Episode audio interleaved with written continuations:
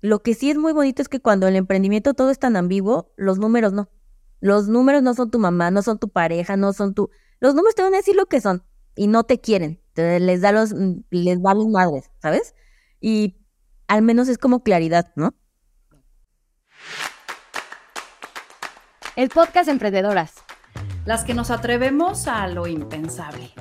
Bienvenidas a este espacio en el que vamos a platicar de los momentos que han estado increíbles y los que se han sentido como tormenta.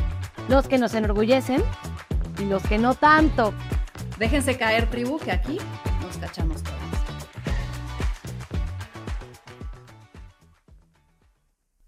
Hoy me toca entrevistar a un gran personaje, una mujer que creo es muy neta, sin duda fashionista, mal hablada, pero que dice las cosas como son que es una cultura en la que en teoría no se habla del dinero porque eso da pena, está chafa y los trapitos se lavan en casa, ella vino a cambiar las reglas.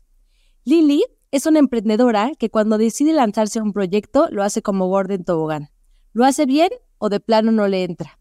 Y es fundadora de Adulting, es autora del libro Maldita Pobreza y es una reciente podcastera con su podcast La Plática Incómoda. Lily, bienvenida, qué emoción tenerte por acá. Hola, muchas gracias. Es de, creo que es oficialmente la mejor este, introducción que me han dado a algo. Así es que te voy a llevar a todos lados para que me grabes ese. Ay, dices que no sean gachos, has hecho un gran trabajo como para que no te presenten como se debe. Pero sabes que está bien que les digan que soy mal hablada para que ya así ya no se asusten, a pesar de que me he refinado por el bienestar de la sociedad. Este, pero está bien porque así ya saben lo que les espera. Exacto. Si usted no está listo para oír dos o tres malas palabras, por favor, este, cierre este podcast, no es para usted. Exacto. Exacto, tal cual. Lili, para empezar, a todos los que han estado acá les hacemos las siguientes cuatro preguntas. Uno es, ¿qué te hace feliz? El teatro. Ok. O sea, ver teatro me hace como nada en esta vida. Es lo que más feliz me hace. ¿Qué te quita el sueño? Pensar en la muerte. ok. ¿Qué es eso impensable que dices, ya hice?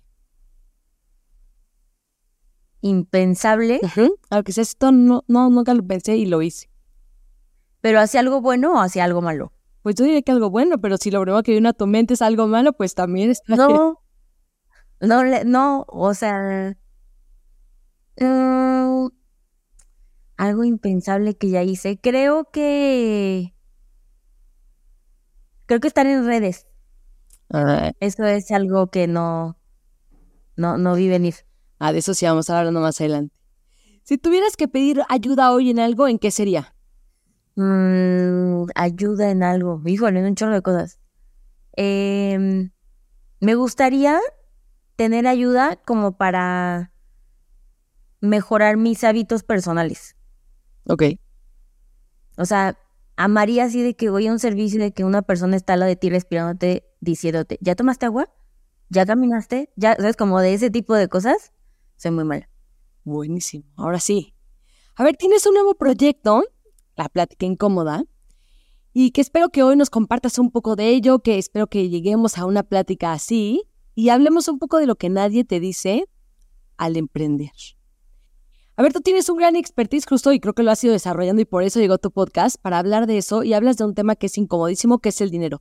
Pero seguramente dentro de tu empresa, pues algo te ha puesto incómoda.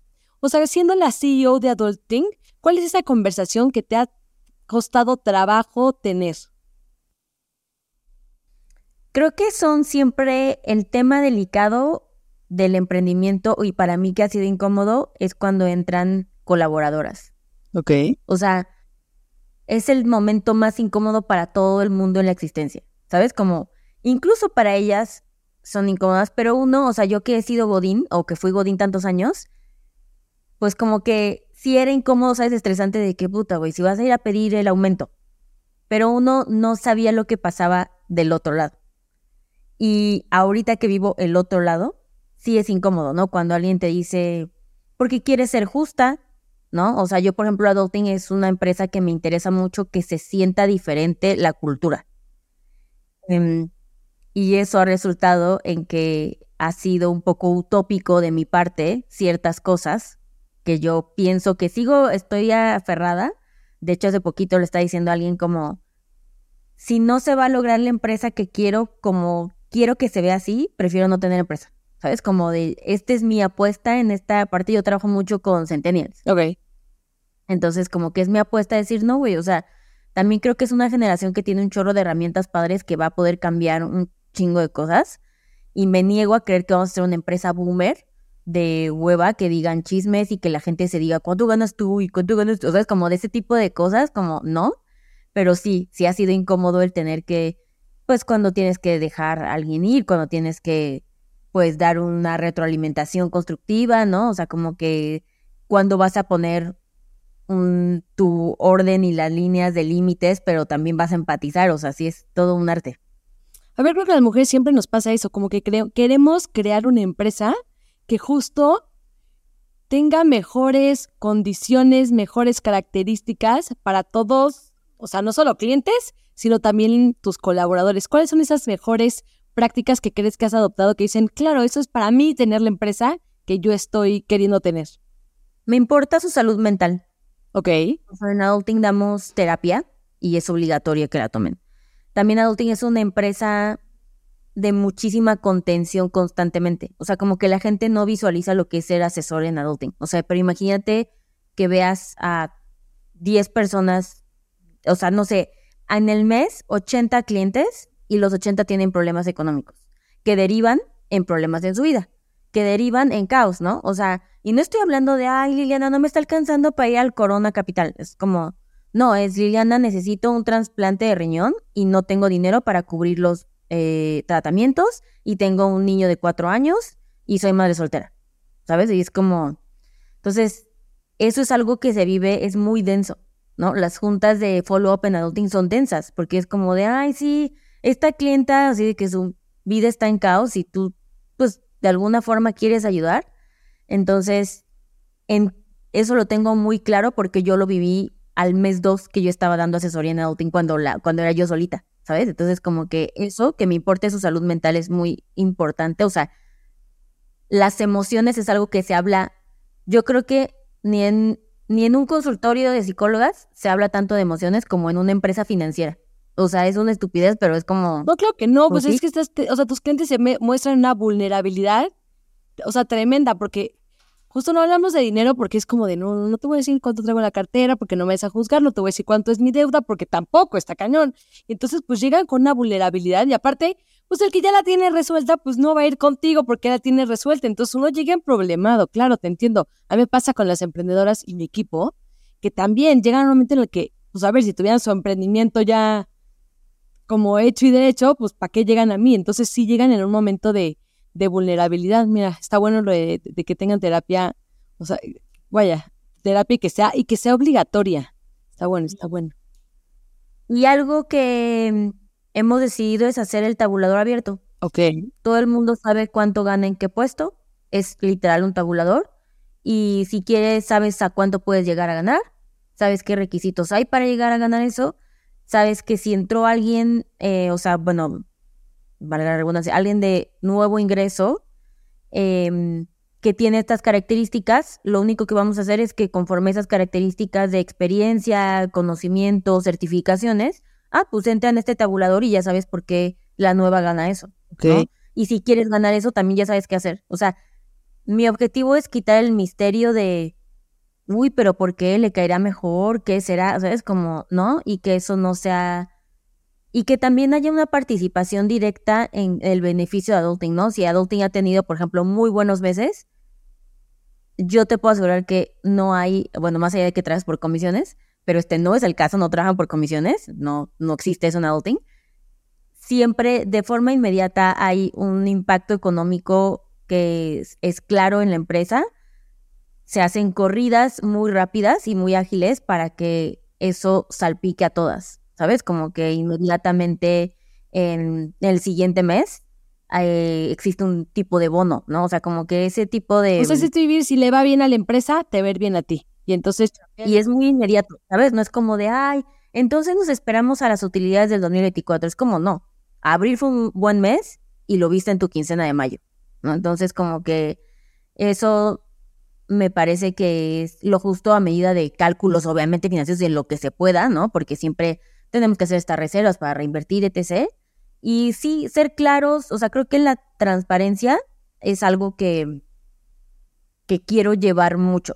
Y también entender que no siempre a todas las personas les van a gustar y si no te gusta también tienes que trabajar en adulting, ¿no? O sea, como, pero al menos sabes lo que es, ¿no? Oye, ¿y tú has desarrollado algún mecanismo? O sea, porque sí, a ver, entiendo como jefe el tema de tener que dar feedback a tu empleado o cuando alguien se va, este, ya sabe porque lo tienes que correr o porque te lo dicen y tienes que poner cara de todo bien, todo bien. ¿Tú tienes algún mecanismo justo para poder tener estas pláticas? ¿Se te haces coco wash? O sea, ¿cómo funciona para ti eso? Tenemos eh, evaluaciones por desempeño y en particular este año hicimos que del, haz de cuenta, del 100% de que se te va a evaluar, solamente un 5% es subjetivo. Es decir, entra en la calificación que alguien te diga, creo que tuviste buena actitud. No, ¿eso qué, güey? O sea, ¿qué es buena actitud? ¿Sabes? O sea, como que trate de evitar lo más posible y todos son números y son cálculos que te sale en un eh, criterio numérico que eso resulta en tu bono de esto, ¿sabes? Y todo se basa en, no en percepción interna, por supuesto hay una percepción subjetiva, pero de los clientes, ¿no? O sea, como que claro, los clientes te califican. Ok. Ahí ya es tu chamba, lo que sea, ¿no? Pero ya no es la jefa diciendo, creo que no lo hiciste bien. La palabra creo en adulting me emputa mucho, ¿sabes? O sea, como, ¿basado en qué? ¿sabes? O sea, como que ese tipo de cosas, esos medibles. Y eso me ha hecho, me ha dado mucha paz mental porque es como, ahí está, ese es un número, no es cuestionable, ¿sabes? Como estos son los resultados de tus clientes, estas son las metas que llegaste, este es el porcentaje que hiciste que mejoraron su deuda o que invirtieran o que ahorraran. Y todo eso te da en un número. Y casi, casi yo siento como me deslindo de este tipo de cuestionamientos, pero creo que lo hace muy transparente y da esta neutralidad que algo tan estresante puede ocasionar. De acuerdo. Entonces siempre va en función de lo que el cliente, o sea, el NPS que el cliente ponga de tu servicio y también en función de qué tanto lograste que tu cliente saliera del hoyo en el que estaba metido y un cachito si es subjetivo. Exacto. O sea, uno muy mínimo, literalmente, o sea, no representa más del 10%. El 90% es tu cliente y las metas que lograste y que tus clientes hayan terminado el programa, que no se vayan, este, y si tus clientes, o sea, que tus clientes mejoren, directamente va en proporción que te beneficia a que entonces tu desempeño de que fuiste una buena asesora. De acuerdo. ¿Cada cuánto haces tu evaluaciones? Semestrales. Semestrales. O sea, todos al año les toca. Ok. okay. Sí, acabamos de hacer las de julio. Nosotros igual, nosotros también pasamos ahorita ya por, por evaluaciones hace, hace poquitito. Oye, ¿qué es eso que regularmente da pena preguntar en los negocios, pero es necesario que pregunten? Mm, ¿Te refieres como tú, como, a tu eh, como emprendedora en tu propio negocio? Sí, ¿qué es eso que te tendrías que estar preguntando? O preguntando a alguien más porque no sabes, pero que dices, sí o sí, a ver, ¿verdad? Tendríamos que estarnos preguntando esto. Yo diría dos cosas. La primera es si vale la pena la chinga. Es muy fuerte esta confrontación, porque muchas veces te vas a dar cuenta que no. ¿no? O sea, no, no, no todos los, o sea, también ponerle una fecha de caducidad al emprendimiento es sano, porque también por eso, siento que los mexicanos somos muy permanentes para todo y eso nos causa mucho estrés todo el tiempo, ¿no? Es como de ya emprendí en esto, tengo que lograrlo, ¿no? Son pinches 20 años de tu vida, no matter what, y es como, no, también puedes decir que no y pasar a la otra cosa, ¿no? Entonces, a mí me hace, pues sí, me da como cierta eh, felicidad tener esta claridad de no tiene que ser permanente y todo puede cambiar. Y si yo cuestiono si vale la pena, ¿no? Y para mí delimito lo que es valer la pena, ¿no? Obviamente, por eso es una autopregunta casi casi me mantiene como grounded, ¿sabes? El decir, sí, está bien, y le quita ligereza a ciertas decisiones que tienes que tomar. Y la otra pregunta creo que es, tenemos que preguntarnos muy bien en qué no somos buenas. O sea, siento que no hay peor emprendedor que se cree el experto en todo. Y es como, no, no es cierto. O sea, también está bien tener gente y pagar gente que lo haga por ti. Oye, y a ver, ¿no? Y, y emprender viene siempre con un costo. O sea, ¿cuál es el costo que tú sientes que has tenido que pagar por el, pues a ver, por el ser emprendedora, porque sí trabajamos un montón, porque al final, pues, seguimos sintiendo que vale la pena, porque creo que estamos en ese no track. Y además dices, pero híjole, sí he sacrificado un montón. O sea, ¿cuál, ¿cuál para ti ha sido el costo que has tenido que, de cierta forma, pagar por el ser emprendedora y además ser exitosa? Paz mental. O sea, tengo muy claro lo que era vivir con cierta paz. Lo hice por 15 años de mi vida Godín y luego ya no. O sea, ¿sabes? Como fui tanto tiempo, es muy clara la diferencia de, o sea, no manches, así se vive. Yo hasta creo que es un poco kármico, fíjate. Lo, o sea, lo poco consciente que era o irresponsable que fui cuando me di cuenta que iba a ser mamá a los 17 años y sentí cero nivel de estrés porque pues era estúpida y yo decía como, X, relájense. Ahora lo estoy viviendo.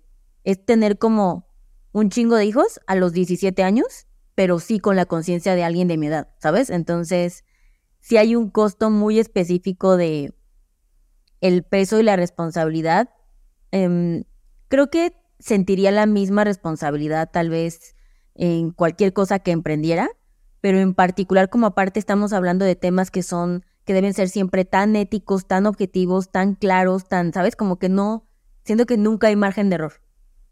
Y eso es estresante, o sea, sí, sí he tenido que sacrificar esa paz mental y tiempo con mi familia, eso sin duda. O sea, antes era mucho mejor amiga, era... Creo que ahora soy mejor mamá, irónicamente, pero porque he puesto atención pero era mucho mejor pareja, era mucho mejor familia, o sea, como que, ¿sabes? Para los demás, este, y sí, sí se nota. No, a ver, y que te voy a decir que es un gran mito, ¿eh? O sea, cuando empezamos a emprender es como, no, voy a ser dueña de mi tiempo y entonces, pues obviamente el emprendimiento va a ser feliz y va y le va a ir poca madre, aunque yo esté involucrada en otras cosas. Y la verdad es que mi pregunta también va hacia, ¿crees que podemos tenerlo todas las emprendedoras? No. Las mujeres no lo pueden tener todo estoy convencida. Em, de hecho, justo un poco así nació el, podcast, porque estábamos discutiendo eso y yo no, no creo. O sea, antes yo creía que sí, hoy me queda claro que siempre vas a pagar un costo. O sea, no sé si estoy muy dark, si este es un mal momento para que Liliana diera entrevistas, pero creo que llevo un año pensando eso. O sea, sí creo que todavía no. Me gustaría pensar que en algún momento sí, y eso sí lo creo creo que tal vez los centennials sí van a haber mujeres que lo puedan tener todo.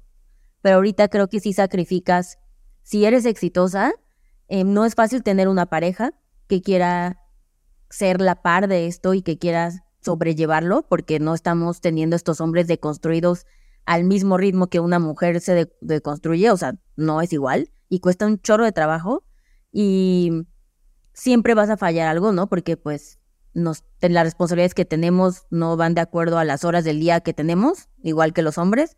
Entonces, siento que siempre vas a fallar en algo y el precio de fallarlo es más visto que si fuera un hombre, ¿no? Entonces, sí creo que luego, cuando digo eso, también las mujeres me dicen, ¿no? Como de, no puedes tener todo al mismo tiempo.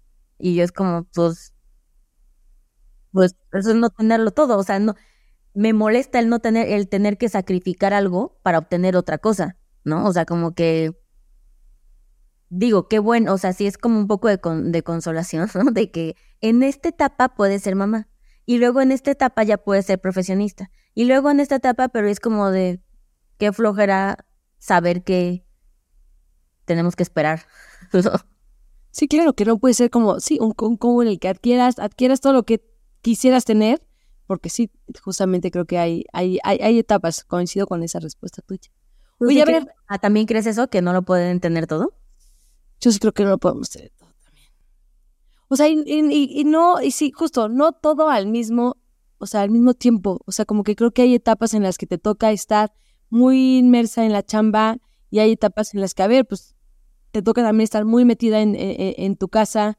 Entonces, como que sí hay momentos, o sea, momentos para todo y porque, pues, nunca sabes, ahora sí que nunca sabes qué volantazo te va a tocar dar eh, en la vida, punto.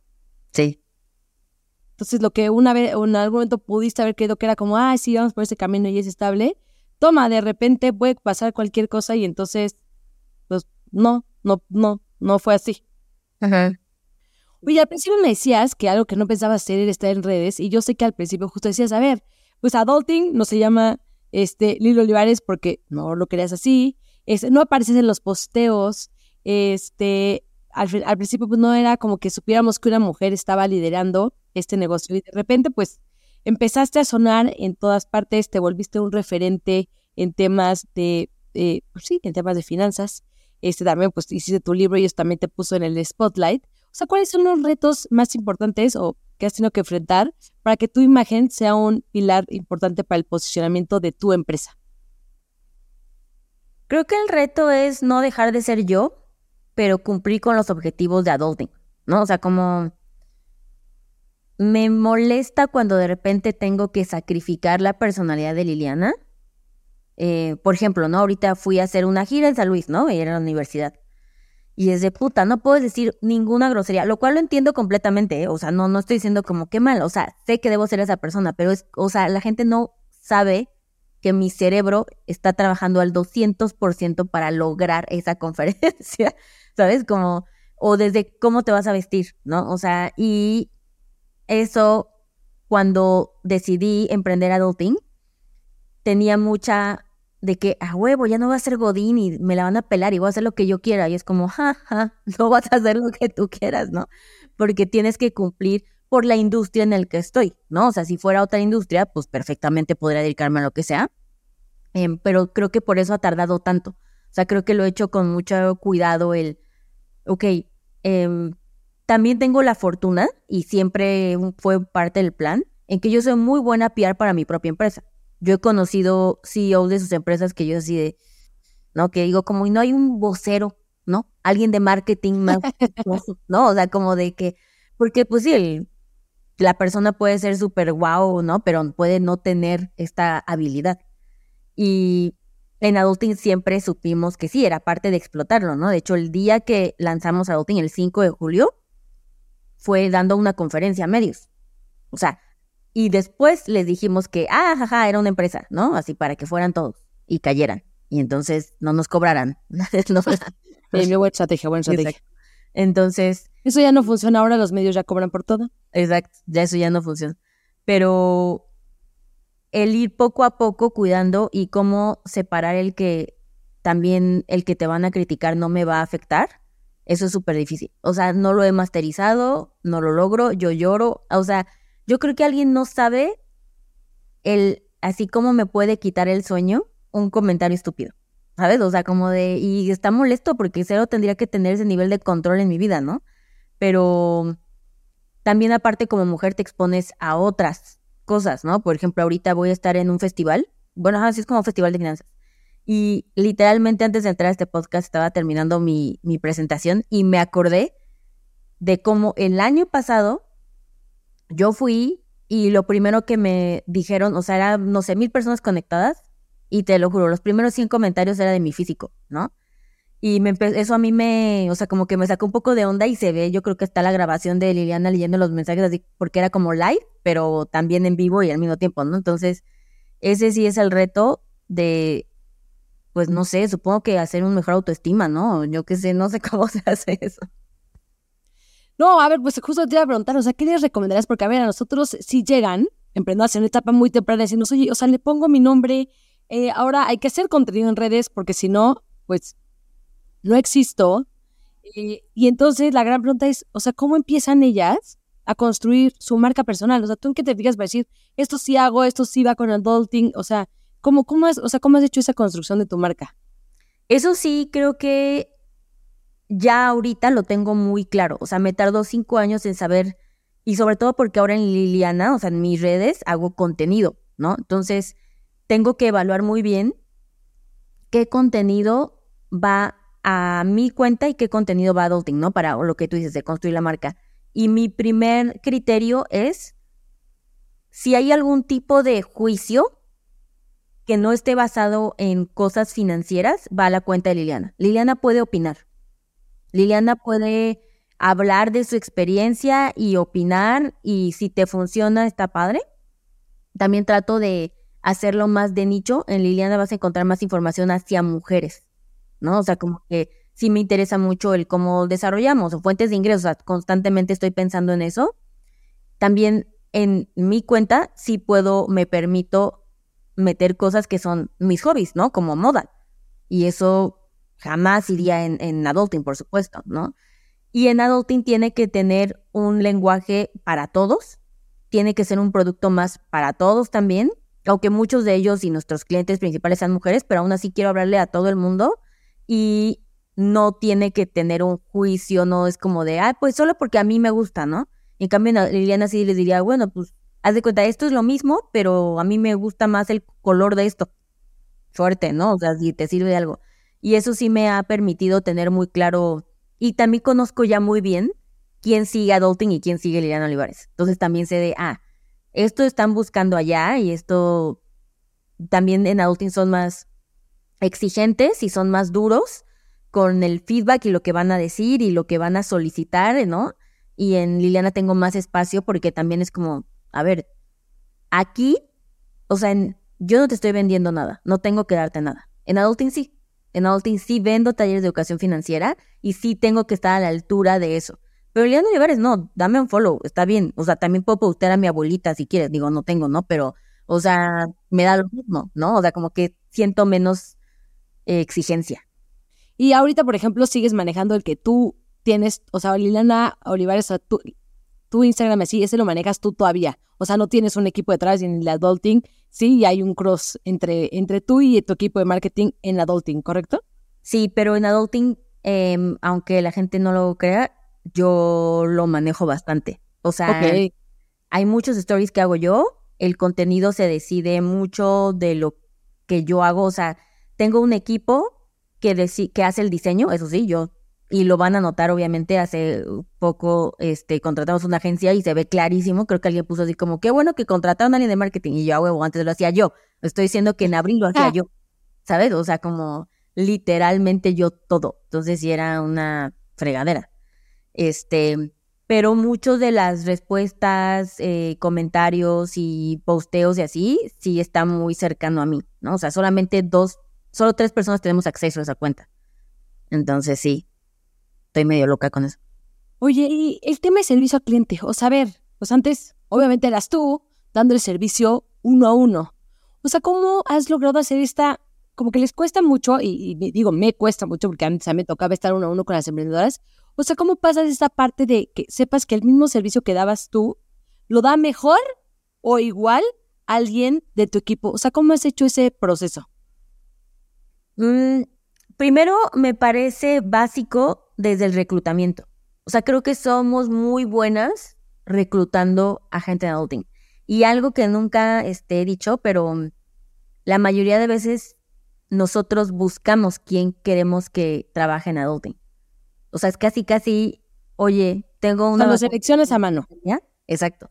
Más que, ah, pues ahí hay vacantes, mándenme su... No, normalmente sí trato de tener un poco todavía a medida de lo que se puede, esto obvio no es escalable al 100%, pero todavía me permite tener esa eh, pues cercanía de elegir el equipo.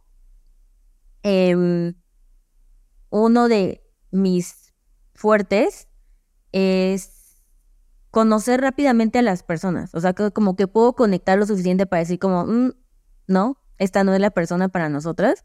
Y se ha hecho un buen equipo que también al final se siente que todos somos un poco similares se siente esa, ¿sabes? Como tenemos la misma capacidad de tener el mismo sentido común, que no es tan común, ¿no? Entonces como que desde ahí eso me ayuda a que se sienta familiar. Es, chistoso, pero hasta el sentido del humor es similar, ¿no? Entonces la gente de repente puede tener un poco de mí a través de ellas.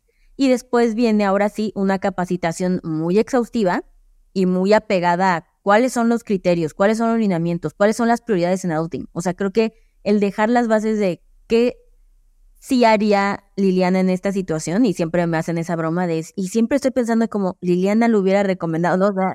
y me bulean con eso, pero y, siempre les digo, ¿no? Como no quiero que, que me imiten. Tú estás aquí porque tú tienes algo que aportar, que yo incluso no voy a tener y que voy a ser mejor. Tengo una ingeniera financiera que hace unas cuestiones para incluso predicción del tipo de cambio que yo en mi vida había visto, ¿sabes? O sea, voló mi mente, yo, pues por eso estás aquí, ¿no? Entonces, entre elegir y la capacitación, al final es una metodología. Entonces, enseñamos la metodología para que pueda ser replicable y el crecimiento ahorita ha sido, la verdad, bastante bueno. Oye, ¿qué, ¿qué es eso? O sea, ¿qué es eso que no te dijeron que iba a ser? ¿Tuviste mentores para empezar adulting o te arrancaste como el borras?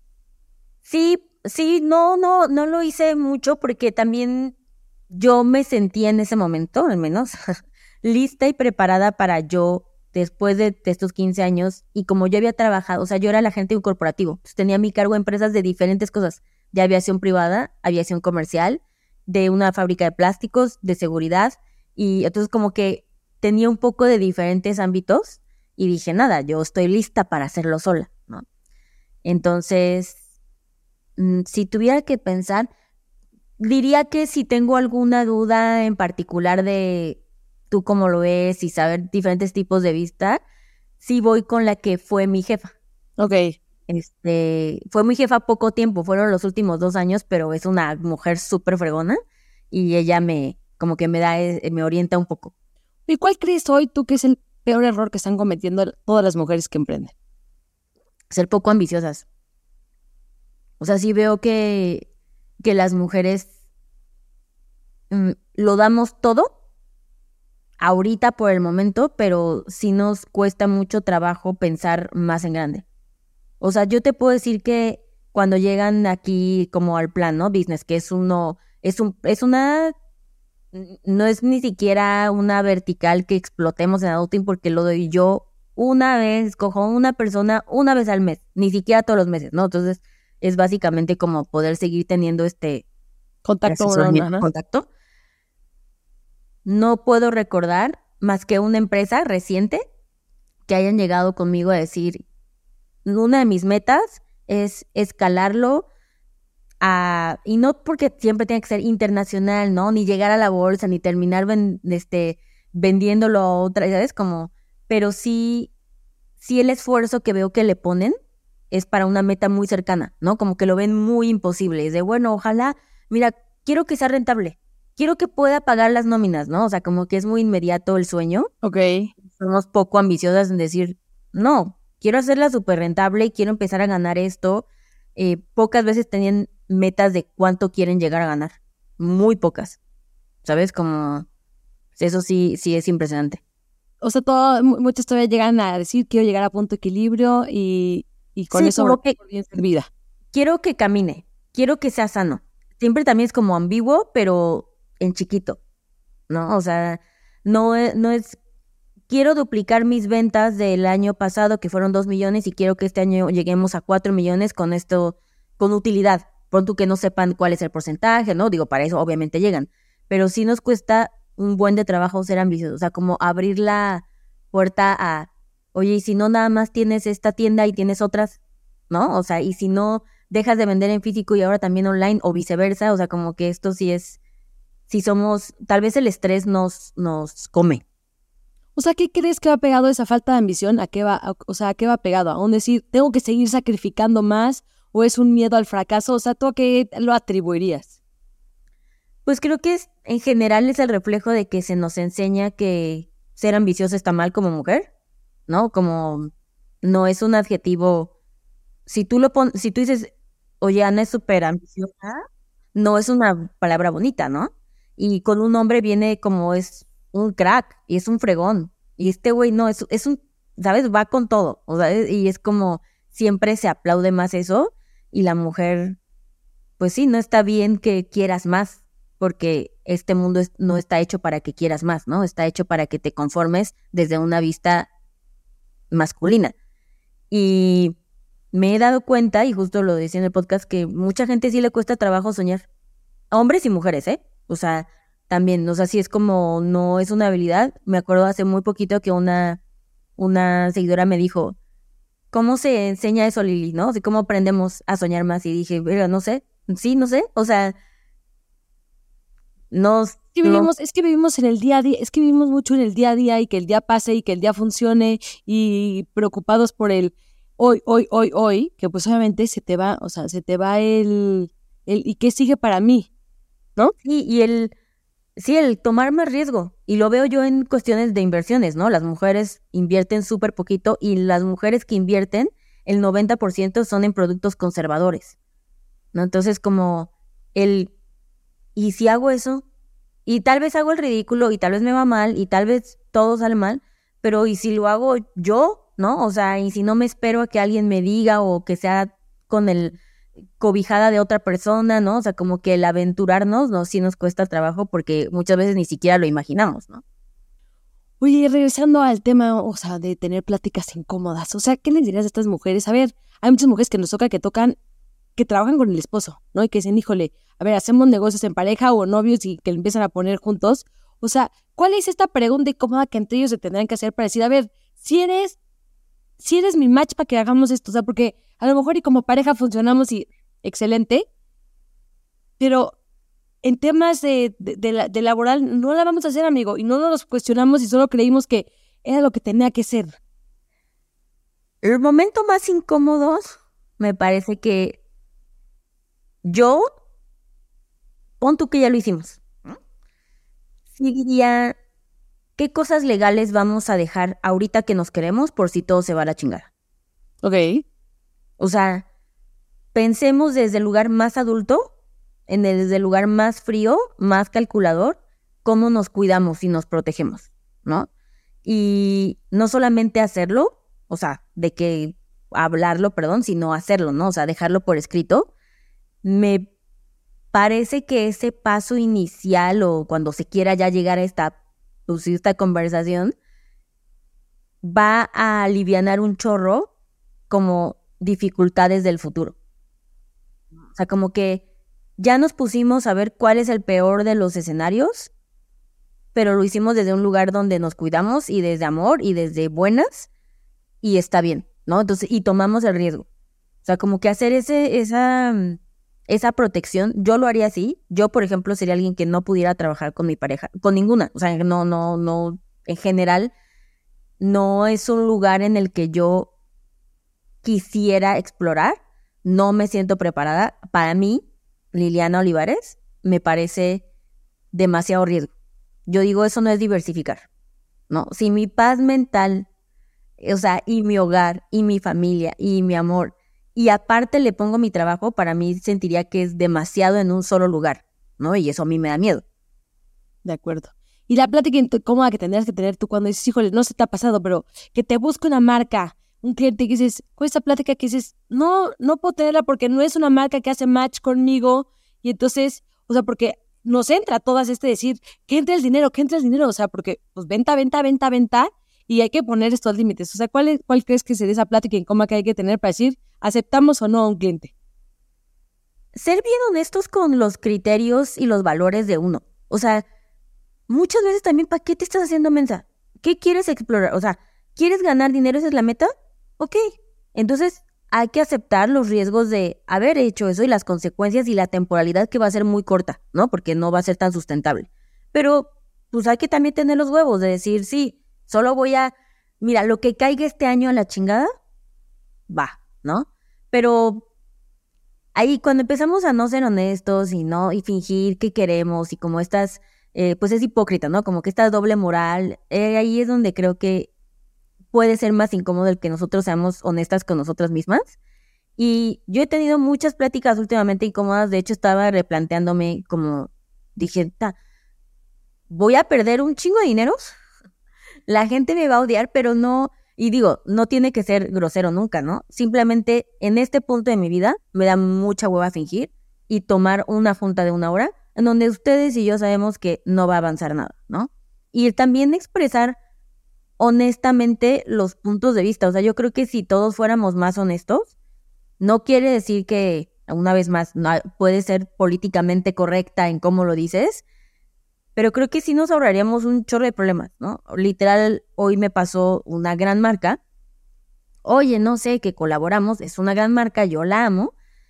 Una junta nos surge porque queremos arrancar esta, esta colaboración. Ajá me eché una hora y es como, y todo esto es de goodwill, ¿no? O sea, lo tienes que hacer gratis. Y es como, Me estás- eres una de las tres marcas más poderosas del mundo y me dices que lo haga gratis. Y le dije eso, ¿sabes? Como, uno, o sea, ya, ya casi yo de, güey, pues no me hubieras dicho todo este tiempo. Y fue como, yo, ¿cómo ves, Liliana, no? Y yo lo veo mal, lo veo mal porque me parece que yo no tengo por qué dar algo de valor sin recibir algo a cambio cuando ustedes están en la posición de sí hacerlo. Entonces, lamento mucho decirte que sí, tienes que ser una de las marcas que paga. No es una marca que, que se le conceda hacerles favores. Esa es la razón, ¿no?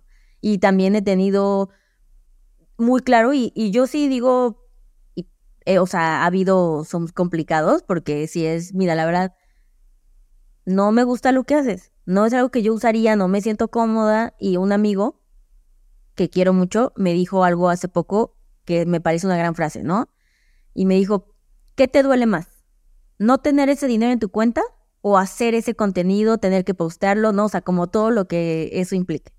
Y hoy lo decido así, como no, todo bien. O sea, mi vida estaba bien, ese dinero no estaba todavía en mi cuenta, entonces todavía no me duele, ¿sabes? Como No lo he gastado, así que no lo debo. Exacto. Entonces, sí, sí, también quiero pensar que aunque se reduzca seguramente las oportunidades, porque esa es una realidad y estoy consciente, pero la gente con la que sí trabajo me respeta y yo lo respeto a ellos. Y eso como que es priceless, ¿no? O sea, y sobre todo en finanzas, o sea, son las empresas que más dinero traen, ¿no? O sea, y las peores son las que más presupuesto porque saben que su producto es pitero, ¿no? O sea, como que, entonces decir que no muchas veces, pero sí, pasa todo el tiempo.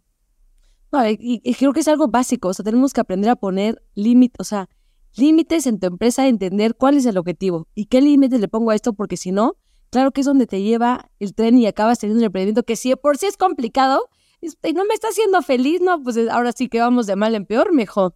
No, por ejemplo, en Adulting pusimos la política hace, desde hace dos años, en donde de marcas o publicidad o de sponsors así, no puede ser más del 30% de nuestras ventas. O sea, hay un tope de dinero que puede entrar de eso. Entonces yo elijo muy bien. Y la verdad es que la mayoría de las marcas nosotros las buscamos a ellos.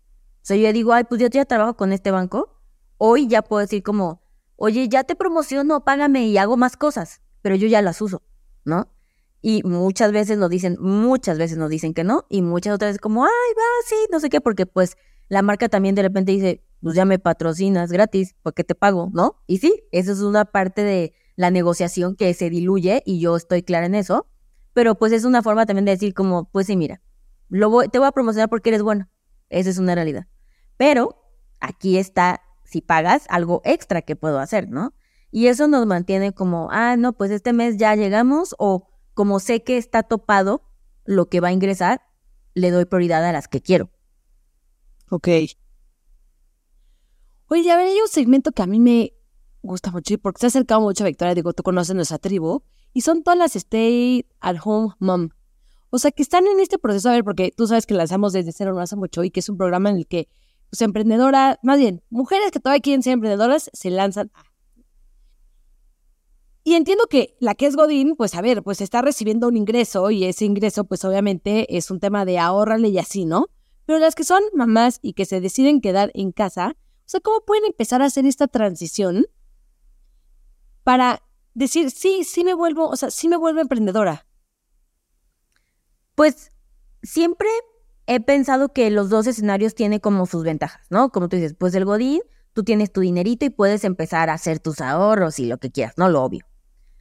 Pero también hay algo muy benéfico de alguien que es ama de casa y está empezando, que es cierto nivel de eh, que tus gastos están cubiertos de cierta forma, ¿no? O sea, como que lo que ahorita puedas empezar a crear, si tienes este espacio en donde asumimos que obviamente como tú no eres la proveedora económica del hogar, alguien te está proveyendo la renta y lo que sea, eh, tu trabajo no remunerado se está representando en bienes y en comida y todo eso, ¿no? Eh, y eso también te da una posibilidad de empezar con un poco menos de estrés, ¿no? O sea, el, ok, esto está resuelto, y es como una beca, que no es beca porque la están trabajando y un chingo más, eh, pero para decir, esto, este año me preparo, me capacito, o sea, como que hay un espacio tanto mental como para poder decir cómo voy a empezar yo este emprendimiento. Y si fueron 100, vendí estas tres cosas, pues, o di estas tres servicios de asesoría y tengo mil pesos este mes, todos van a ser para mí y como esta reinversión total y propia. Eso es bien importante porque muchas veces, como está en nuestra naturaleza, las mujeres es, ay, hagan esto. El hijo necesita, no, fucking el hijo. El hijo ahorita no entra. Primero vas tú, ¿sabes? Como, primero, porque es, es, es lo que siempre decimos, ¿no? Es la mascarilla, es tú, cómo vas a construir esta base para que entonces sí después creas algo para tu hijo, para ti, o sea, que sea sustentable, pero ese momento, ese, ese, como esos primeros meses en donde tienes esa posibilidad, incluso también alguien, por ejemplo, que es Godín, te va a decir, ¿a qué hora me puedo aprender o meter un curso, no? O sea, ¿a qué hora me meto desde cero para empezar esto? Seguramente ni siquiera pueden. Esta es una ventaja que también tenemos que visualizar, que podemos optimizar el, este momento. Digamos que es un poco como si fueras estudiante, ¿no? Pero en vez de la escuela tienes toda la responsabilidad de un hijo y una casa para poder hacerlo. Y me parece muy... El espacio mental me parece clave en que puedan incluso tener más éxito que un godín. Y la motivación, la motiva, el hambre mueve. Como sea, el godín va a decir, sí, no me gusta mi trabajo, pero ay, de repente le cayó el aguinaldo, de repente las utilidades. Cuando tú no tienes ningún ingreso y ves caer los primeros centavos, algo cambia en tu mente que es imposible regresar. Oye, y las que ya están emprendiendo, o sea, que ya están en ese proceso porque dicen, híjole, estoy teniendo un desmadre porque trato a mi negocio como si fuera una tiendita y entonces como no me pago sueldo, de repente sí cae dinero y entonces agarro de más porque no he pagado los meses anteriores. O sea, ¿cuál es? Y están en este proceso de decir, Ana, es que quiero sanear mi finanza. Además de buscarte claramente, ¿qué es, o sea, ¿cuáles serán los primeros pasos que les recomiendas que tienen que seguir para que empiecen a sanear esa relación financiera entre ellas y su empresa? Límites y parámetros Parámetros de el creer que el emprendedor tiene que vivir a la deriva de lo que cae es el primer gran error. No porque seas emprendedor, no tienes que tener claro qué es lo que tienes que perseguir.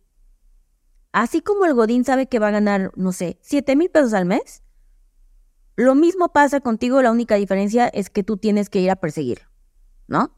Y no el tener ese parámetro, el no decir, por más ridículo que les parezcan las cantidades, eh, no es tanto la cantidad, es la cultura que tú vas haciendo para tu negocio, ¿no? El decir, este mes yo no sé qué pinches haga, pero de que, o sea, de que vendo 1500 pesos, vendo 1500 pesos. Y ese es el drive, ¿sabes? Como activamente hacer algo. No como, ay, es que nadie me ha hablado. No, es que, o sea, no, no va a suceder así. Tienes que ir a hacer y perseguir y, por supuesto, no quiere decir que con que lo setes en tu mente se va a lograr pero ya sabes hacia dónde vas y ya sabes qué tan lejos quedaste, ¿no? Como llevo tres meses y, y vendí 500 de 1500. Ah, tal vez la meta está mal, ¿no? O sea, como que podemos hacer algo.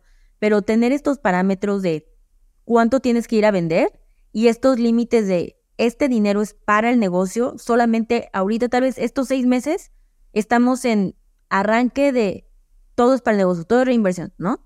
Tal vez ahorita no voy a poder tener un sueldo, pero también cuando ya vas a tener un sueldo. ¿no? Como tener estas reglas, yo les digo, es inventarte un jefe, que va a ser tu conciencia. Si necesitas, si tú no crees que tienes este poder consciente cada mes de decir, no, esto no, hazlo desde antes. ¿Cuánto? Durante este mes voy a vender esto y esto y esto. Por tres meses lo voy a reinvertir. A partir del mes cuatro voy a agarrar la mitad de ese dinero. Ya estas son las reglas. Y haz como que no las puedes cambiar hasta perseguirlas, ¿no? O sea, como hasta probarla, la teoría de lo que te has plantado. Pero tener, em, a veces creo que muchas veces no lo hacemos porque nos da miedo fracasar. O sea, como que, ¿no? O sea, como que ha de ser muy desalentador de, ay, pues no, no lo logré otra vez y qué frustrante, pero es necesario. Y estos límites de eso, o sea, tener, también es muy liberador. Yo, por ejemplo, algo que hice, digo ya más avanzado en el emprendimiento, pero por literal salvación mental, así de que supervivencia, decidí que no me voy a preocupar por las finanzas de Liliana en cuestión de ingresos, me voy a preocupar por las ventas de Adobe. Ok. Si yo me enfoco en una cosa, lo doy todo. Yo no me, te lo juro, hoy yo no me preocupo por mi nómina. Yo vivo preocupada por las ventas de Adobe. Pero cuando, cuando yo hago ese esfuerzo, inmediatamente sale mi nómina, ¿no? Es como la consecuencia, la mía y la de todas, ¿no? Entonces, enfocarme en un solo estrés, en un solo objetivo, me mantiene más enfocada y si es como, ah, pues ya, la CEO de Adulting se le está partiendo y a mí se me paga quincenalmente y Liliana Olivares recibe su nómina quincenalmente igual que todas, ¿no? Pero como hacer esa, mm, ¿cómo se dice? Como compartmentalize, ¿no? O sea, de, de tu cerebro, te permite enfocarte en una sola cosa y le baja el estrés un chorro. Yo lo empecé a hacer como que el año pasado empecé a trabajar eso y este año te puedo decir que me va muy bien y es el mejor consejo que yo he podido seguir en mi vida personal y de empresaria. Oye, pregunta del millón, y esa es una respuesta muy, muy, muy, muy tuya, porque ¿en qué momento, o sea, porque también me preguntan, ¿en qué momento tiras la toalla? O sea, ¿en qué momento también dices, híjole, la verdad es que financieramente tú cuánto tiempo les recomiendas? O sea, ya ves, les digo, a ver, el que esté esperando que su empresa a los tres meses ya este, cubra su sueldo, el sueldo que ustedes quieren, este, y además vaya en crecimiento, no, pues no va, no va a ocurrir. O sea, tú, ¿cuándo les dirías? ¿Cuándo tiran la toalla? Cuando dicen, no, esta empresa no jaló. Yo diría que un buen parámetro es si a partir del año 3 no ha habido un crecimiento, digo, porque una cosa es que tiene, pues sí, ¿no? También mucho que ver la naturaleza, ¿no? Las condiciones, tal vez alguien que empezó en pandemia y eso le ayudó, le, o sea, le perjudicó, no lo sabemos, pero para mí un parámetro estándar es si después del año 3 no está la, la pauta de que estadísticamente va hacia arriba, es momento de replantearse si quieres hacer eso, ¿no? Y viene el nivel de deuda. O sea, también no podemos hacer ver que muchas veces tu mismo emprendimiento va a ser lo que te va a llevar al hoyo, ¿no? Entonces, como delimitar qué tanto voy a darlo, qué tanto voy a permitir que entre en la vida de Liliana, por eso el, presupuesto tan importante de lo que le vas a dedicar, qué tanto es rentable en tu empresa, para que no termines tú hipotecando tu casa para eso, ¿no? Eh, muchas, yo he visto y en muchos paneles así, que como que un hay gente súper de vamos todo, ¿no? O sea, como que con toda la carne al asador, si tienes sí que hipotecar tu casa, rentar un hijo, o sea, lo que tú necesites da lo mismo. Yo no soy de esa idea. O sea, no soy una persona que crea que poner en riesgo tu vida digna básica va a ayudar a tu emprendimiento. O sea, para mí no hay forma lógica porque al menos yo, Liliana Olivares, no funciono así, ¿no? Yo no podría estar preocupada de adulting mientras también me preocupo si mi casa me la quitan o no. Es como una u otra, ¿no? Entonces, creo que esa temporalidad, creo que tres años te da un muy buen panorama del país, pero de tu mercado, pero de lo que aprendiste, pero de cómo evoluciona el producto. Y por eso es tan importante medir, porque no sabes, o sea, es que no sé si vale la pena, no, ¿no? Lo que te decía, es que no es un acto de sentimiento, es, es- son números. Por eso soy tan fan de odio las matemáticas, las odio, pues sí, haciendo cálculo mental, siempre lo digo, pero lo que sí es muy bonito es que cuando el emprendimiento todo es tan ambiguo, los números no. Los números no son tu mamá, no son tu pareja, no son tu... Los números te van a decir lo que son y no te quieren, les da los, les valen madres, ¿sabes? Y al menos es como claridad, ¿no? Oye, ya para ir cerrando, a ver, ¿por qué, ¿por qué crear la, o sea, por qué crear un podcast? ¿Por qué crear la plática incómoda? O sea, te va bien el adulting, va creciendo. O sea, ¿por qué, por qué crear un nuevo proyecto? Y además, que supongo tiene un reto personal bien grande porque, digo, las que no lo hayan escuchado, es otro lado de Liliana que no te encuentras en adulting. O sea, acá es un lado mucho más personal. O sea, ¿por qué, por qué abrir este nuevo reto en tu vida? Creo que tiene dos, o sea, para mí fueron, uno, crear este espacio, como hacer espacio para la creatividad otra vez, ¿no? Entre tanta responsabilidad, entre tanto una empresa que va creciendo y todo, eh, ha sido muy acelerado, el tener espacio de divertirse para mí es muy importante. El entretenimiento en mi vida es sumamente importante, sumamente. Si yo estoy muy estresada, ahorita que fui a Monterrey, este, era un panel como importante y la Secretaría de Trabajo, ¿no? Y no sé qué. Y no estoy diciendo que sea la mejor decisión, solo estoy diciendo que así opero yo. Pero una de las cosas que más me va a servir, vi una serie de una de la mañana a tres de la mañana. Y tú dirías, pero vas a llegar desvelada. Sí, llegué desvelada, pero muy entretenida. ¿Sabes? Como... pero muy de buena llegué. Exacto. Y eso a mí me permite crear como con mayor ligereza. Cuando todo se está poniendo muy denso, necesito hacer como que está, ¿no? O sea, como que encontrar en mi vida este espacio. Finalmente estudié teatro y eso es algo muy basado en mi personalidad. Sí, estudié este arte dramático en Bellas Artes. Entonces, esa fue mi primera carrera. Como que eso me da vida. Y el decir, ok, ahora que soy emprendedora, una de mis preocupaciones es, y desde el inicio es como ya no aprender cosas nuevas porque ya no tienes a alguien arriba que te enseñe cosas nuevas. ¿Sabes? Como que yo decía, pues como sea cuando eres medio godín, te nutres de otras personas, ¿no? Y cuando tú emprendes, pues no. Y yo imagínate que voy a aprender a los 30 años y me quedé estúpida y ya no vi que hay más arriba, o sea, ¿sabes? Que hay afuera, que me enseñan o sea, algo. Y esto también es una forma de volver a decir, ah, tengo que aprender a qué tipo de contenido, cómo lo vas a estructurar, qué va a hacer algo, como, desde los clips que vas a elegir, cómo se va a sentir diferente, ¿no? Pero sin ningún estrés. Y también hay este espacio de diversión, porque también creo que la, mis mismos seguidoras me lo han permitido, ¿no? O sea, cuando, cuando yo en, en mis redes hablo o abro un espacio para preguntas y son más personales que de finanzas, digo como, ah, ok, también hay un espacio ahí que puedo explorar, ¿no? Y finalmente, en teoría, o sea, sí es divertido, pero obvio, ahora tiene estrés. estrés de, ay, pues de la emoción de que salga bien es diferente estrés que obviamente gozas, pero creo que también para mí es importante dejar algún tipo de reflexión allá afuera que pudiera servirle a complementar su vida no personal, financiera y en otros en otras cosas mientras yo me divierto, ¿no? O sea, es porque me creo que es viable saber el que uno tiene permitido hacer hobbies. Siempre muy cuidados, ¿no? El que viva en Podimo a mí me da esa paz de Decir, si tú lo quieres escuchar, lo vas a escuchar y te vas a meter ahí. No me interesa ponerlo en YouTube a una crítica, una, o sea, no es lo que estoy buscando ni voy a ser controversial para que se haga viral. No es la clase de cosas que yo quiero hacer, ¿no? Entonces, fue aparte como que emoción, encontré un espacio seguro para hacerlo. Y está siendo divertido.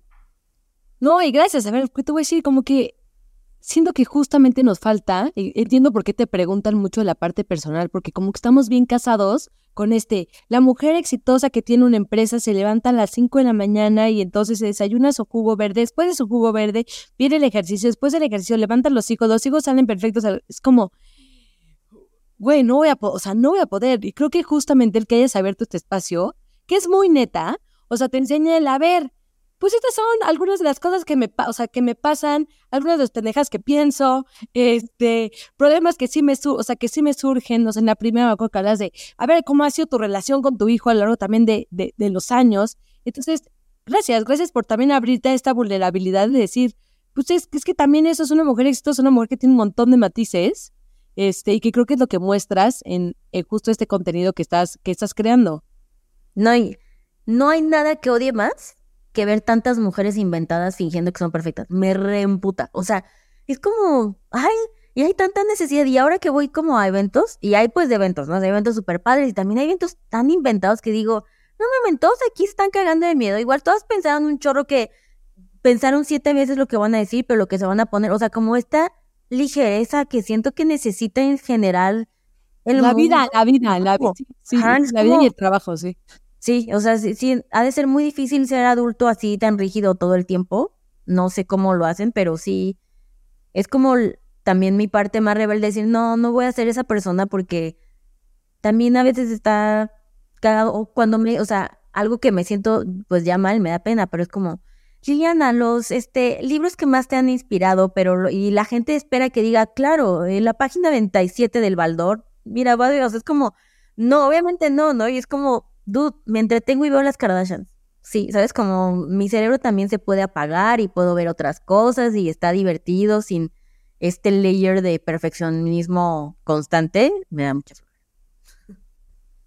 Oye, entonces te encontramos en Podimo, pero ¿cómo le hacen para llegar ahí? O sea, ¿dónde te cuenta dónde pueden escuchar?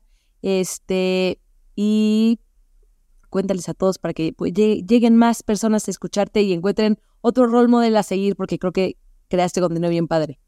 Sí, pues mira, justo fue es una miniserie de nueve episodios. Nueve, porque solo yo quería hablar de nueve cosas, o sea, no era un número en particular, solamente dije no tengo 10, no tengo, no para cerrarlo, no tengo solo nueve episodios de temas incómodos que me parecen a mí relevantes. Y eh, lo pueden encontrar en esta plataforma de audio que tiene un contenido de valor súper, o sea, yo lo tengo desde antes. O sea, yo fui con Podimo a decirles que porfa me ayudaran a hacer mi podcast, ¿sabes? Porque me gusta mucho la plataforma, tiene contenido súper, súper de muy refreshing. O sea, si es algo que, ¿saben? No encuentro antes y se llama La Plática Incómoda. En mi link de Instagram, en mi perfil, tengo la mm, liga para que ahí tengan, o sea, le pican y se pueden suscribir. Les va a pedir siempre sus datos de contacto. O sea, es como una suscripción, ¿no? Pero con esa liga tienes 45 días gratis. Entonces, básicamente pueden escucharlo gratis.